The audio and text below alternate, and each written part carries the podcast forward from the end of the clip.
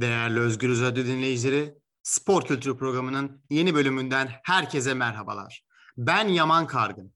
Bugün geçen hafta konuştuğum Avrupa Süper Ligi hakkındaki gelişmeleri aktaracağım ve aynı zamanda bu konudaki görüşlerimi sizinle paylaşacağım. Bildiğiniz üzere geçen hafta 12 tane takım yeni bir oluşumdan bahsetti ve yeni bir ligden bahsetti. Bu ligin ismi Avrupa Süper Lig'de. Bunun üzerine 12 tane takım vardı. Bunlar Real Madrid, Barcelona, Atletico Madrid, Manchester United, Manchester City, Liverpool, Arsenal, Chelsea, Tottenham, Milan, Juventus ve Inter'di. Fakat bu oluşum ilk başta oluştuğunda inanılmaz bir ses getirdi. Taraftarlar, bazı taraftarlar hoş karşıladı. Çoğunluk protesto etti.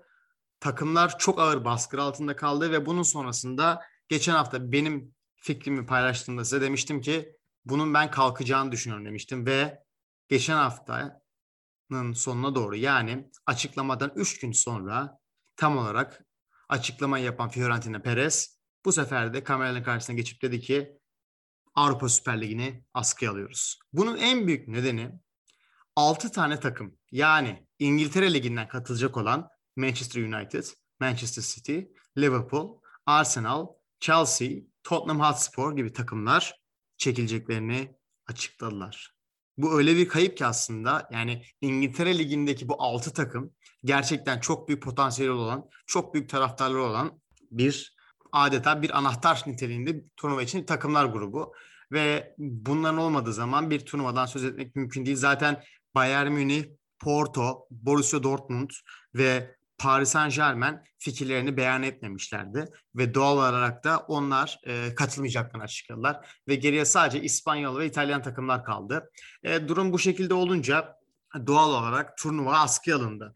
Şimdi bu askıya alındığı zaman aslında ben bunun gerçekten askıya alındığını düşünüyorum. Yani hiçbir şekilde e, bu kaçınılmaz bir şey. Çünkü o kadar büyük paralar var ki, o kadar büyük paralar var ki bu paraları kazanmak günümüz futbolunda hiç kolay değil ve artık e, olan organizasyonların kaliteli olmadığı ve yeterli olmadığı hem fikir. E, doğal olarak seyirciler de, izleyiciler de daha kaliteli futbol izliyor. Fakat bunun yolu tamamen bir elit grup bir lig yapmak değil ama ne yazık ki e, bu tabii küçük takımların rakip olmasını engelliyor. Orta seviye takımların küçük takımlarla büyük takımlarla oynayacağı dengeyi bozuyor. Çok farklı bir oluşum. Takımlar çok çok ciddi bunlar için önlemler aldı. Yani FIFA ve UEFA dedi ki milli takım oyuncuları oynayamayacak. İşte milli takımlardaki bu turnuvaya katılan futbolcular milli takımlar olamayacak gibi. Tabii ki de burada kimse futbolcunun e, fikrini almıyor yani. Bunlar yönetimlerin karar verdiği şeyler. Sonuçta futbolcu oynadığı kulüp adına çıkıp sahada top oynamakla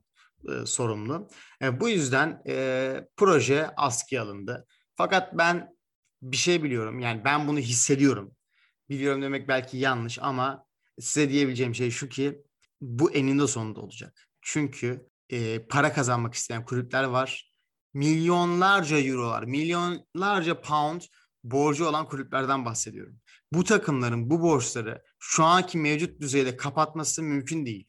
Yani Manchester United'ın içinde olduğu durumdan çıkması, takımların borç batağında olması, bu oyuncuların şu anda verilen paraların, transfer paralarının bir noktada bir sıkıntı yaşatacağını bilmemiz çok normal ve ne yazık ki bu Avrupa Süper Ligi bir noktada bu işin içinde olacak. Sadece doğru zamanda e, doğru bir organizasyon şeklinde olacak büyük ihtimal. Çünkü şu anki mevcut düzende e, bu mümkün değil gibi durdur gözüküyor. Ve bunun için neler yapılacağını da gerçekten merak ediyoruz.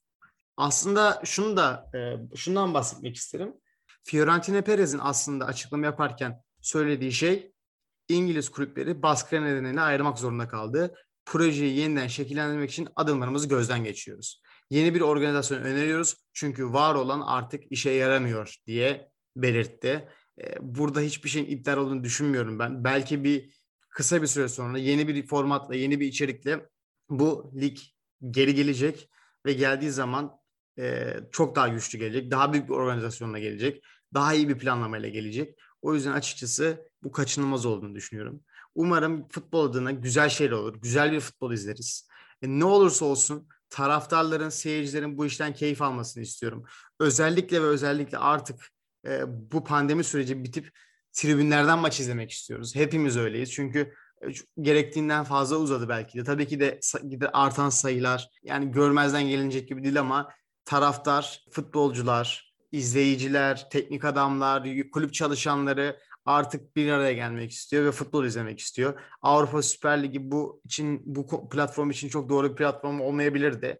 Fakat ne olursa olsun pandemi sürecinin bitmesini ve tekrar eskiden olduğumuz gibi maçları yerinden izlemeyi umuyorum. Değerli Özgür Radyo dinleyicileri, Spor Kültürü programının bir bölümünün daha sonuna geldik. Programı sonlandırırken Pixie'den Just Move sizlerle. Şimdilik hoşçakalın.